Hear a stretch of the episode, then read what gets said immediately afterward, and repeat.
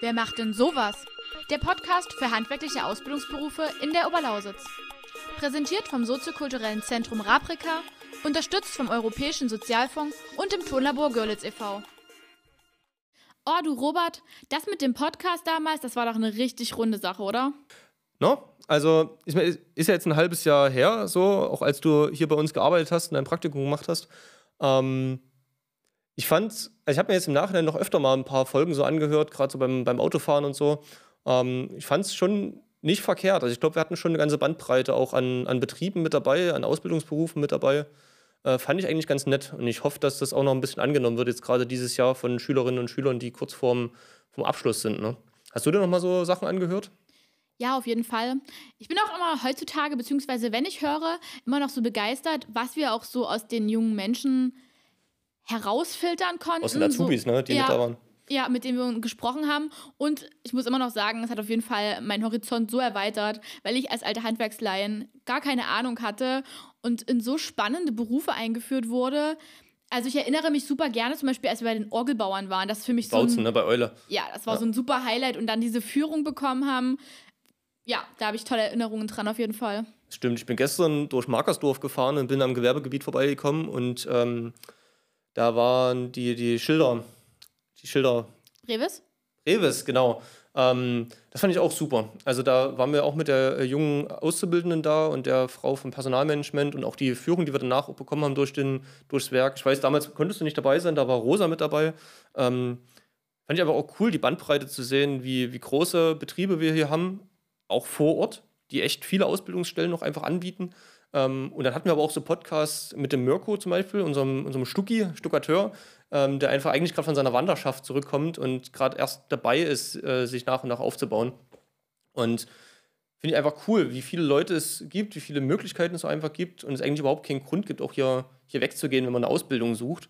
Und vor allem auch, wie viele Karrieremöglichkeiten es gibt. Ne? Also ich erinnere mich dran, gerade bei Previs, ähm, was die auch für Weiterentwicklungsmöglichkeiten für ihre Auszubildenden quasi angeboten haben und auch gesagt haben, hey, wir wollen hier unsere Führungskräfte auch langfristig schon aus den eigenen Reihen generieren. Also wenn man hier eine Ausbildung anfängt, dann ähm, kann es eigentlich ein super steiler Karriereweg werden.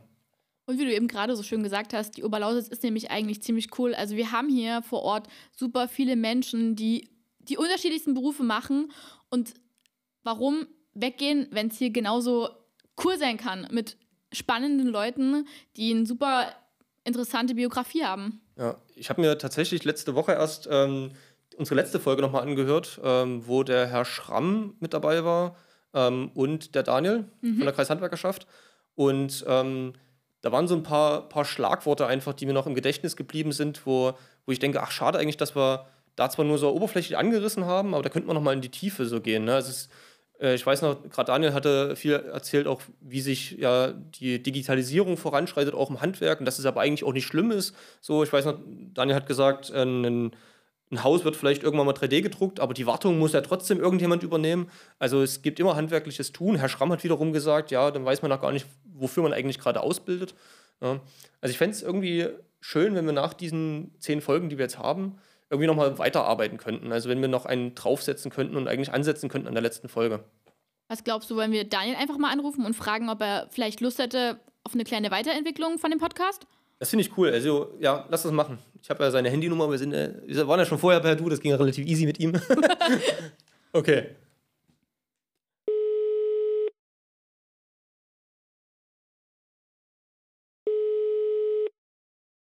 Robert, ja, was gibt's denn? Na Daniel, grüß dich. Hier, ähm, ich sitze gerade mit Jasmin zusammen und ähm, wir haben nochmal den Podcast Revue passieren lassen von letzten Jahr und haben uns gefragt, inwiefern man eigentlich weitermachen könnte mit dem ganzen Format. Was hältst du davon? Wir können das gerne mal überlegen, wie man das weitermachen kann. Also ihr habt ja schon die verschiedensten Berufe ähm, mal betrachtet im Landkreis und in der Oberlausitz. Ähm, was stellt ihr euch denn genauso vor oder wie man das weiterentwickeln kann? Ja, du hattest so Schlagworte genannt, ähm, ja, eben wie Digitalisierung, ähm, auch Möglichkeiten hier vor Ort, ähm, ja, auch Fachkräftemangel in bestimmten Gebieten. Ja. Und wir hatten ja die Zielgruppe äh, Schülerinnen und Schüler. was, was denkst du denn als, äh, ja, als Oberhaupt der Kreishandwerkerschaft, wen man noch begeistern sollte eigentlich für das Thema Handwerk oder hierbleiben, Zukunftsaussichten? Das letzte Mal da an dem Thema angesetzt habt, was ist in der Ausbildung oder wie geht es zur Ausbildung, sollte man da vielleicht nach der Ausbildung weitermachen? Also so nach dem Motto, man hat jetzt den Gesellenbrief in der Hand, was ist das Wichtigste, was man vielleicht auch braucht später, um mal äh, sich die Existenz im, im Landkreis Görlitz aufzubauen? Okay, also quasi als, ja, dass wir Leute erreichen wollen, die kurz davor sind, einen Gesellenbrief zu machen und dass es darum geht, ja, Vorbilder auch zu zeigen, Leute zu zeigen, die hier geblieben sind, die hier was aufbauen ähm, und die zeigen, was eigentlich alles so möglich ist, sozusagen. Genau, man kann aber auch schon den einen oder anderen jungen Meister, die junge Meisterin fragen, wie hast du das eigentlich gemacht? Warum bist du im Landkreis geblieben? Wie geht es für dich weiter? Hast du einen Betrieb gegründet? Hast du übernommen? Also als knapp 600 Innungsbetrieben kann man doch den einen oder anderen finden, der da ähm, sich gerne mal bereit erklärt, euch das darzustellen. Fällt dir da spontan jemand ein, der da irgendwie spannend sein könnte, der irgendwie eine coole Vita hat, den man da mal fragen könnte? Wir haben verschiedenste Charaktere. Wir haben teilweise Mitglieder der Nationalmannschaft des Fleischerhandwerks im Landkreis. Wir haben von seltenen äh, Gewerken bis hin zum klassischen Handwerksbetrieb. Wir haben eigentlich jede Facette im Landkreis Görlitz zu bieten. Das klingt geil.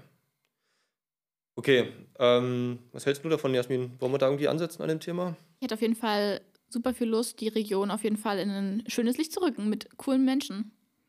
Ja, dann machen wir so ein schön, richtig schönes Image-Ding draus für Görlitz und für die, die Oberlausitz. So, können wir uns noch sponsern lassen von Landskron. Geil. Immer ein Genuss. Okay. Nee, aber cool. Ähm, Jasmin, ich habe dich auch noch im Ohr, wie du, wie du äh, gesagt hattest, du brauchst mehr Frauenpower auf jeden Fall auf dem Gebiet. So, äh, denkst du, dass wir, Daniel, denkst du, dass wir da auch irgendwie ein paar Frauen mit an den Start kriegen, die hier als Vertreterinnen mit auftauchen?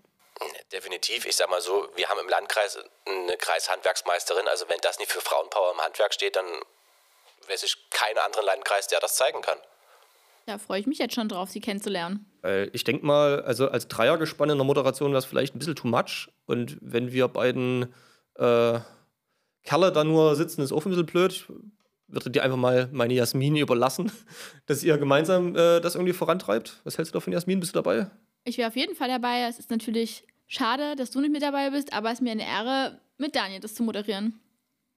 Geil, dann bin ich an der Stelle raus. Klingt mich auch gleich mal aus und ihr könnt einfach noch mal kurz weiterquatschen, wie es jetzt konkret vorangeht und vielleicht sogar, wann ihr die ersten Termine machen wollt. Ciao, ciao. Jasmin, was denkst du, welche Berufsbilder oder Gewerke sollten wir uns vielleicht mal vornehmen?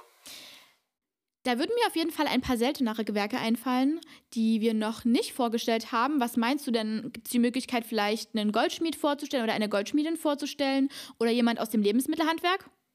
Das schaffen wir definitiv, aber auch trotzdem können wir weiter zu den klassischen Handwerksberufen Holz, Kfz ja nochmal einblicken, einen Einblick gewähren. Es gibt auch da verschiedene Charaktere, die auch die verschiedenste Vita haben und auch die unterschiedlichsten Beweggründe im Landkreis, ähm, ihre Existenz aufzubauen oder haben die verschiedensten Beweggründe gehabt, ihre Existenz hier aufzubauen. Das klingt super. Bin ich auf jeden Fall dabei und freue mich.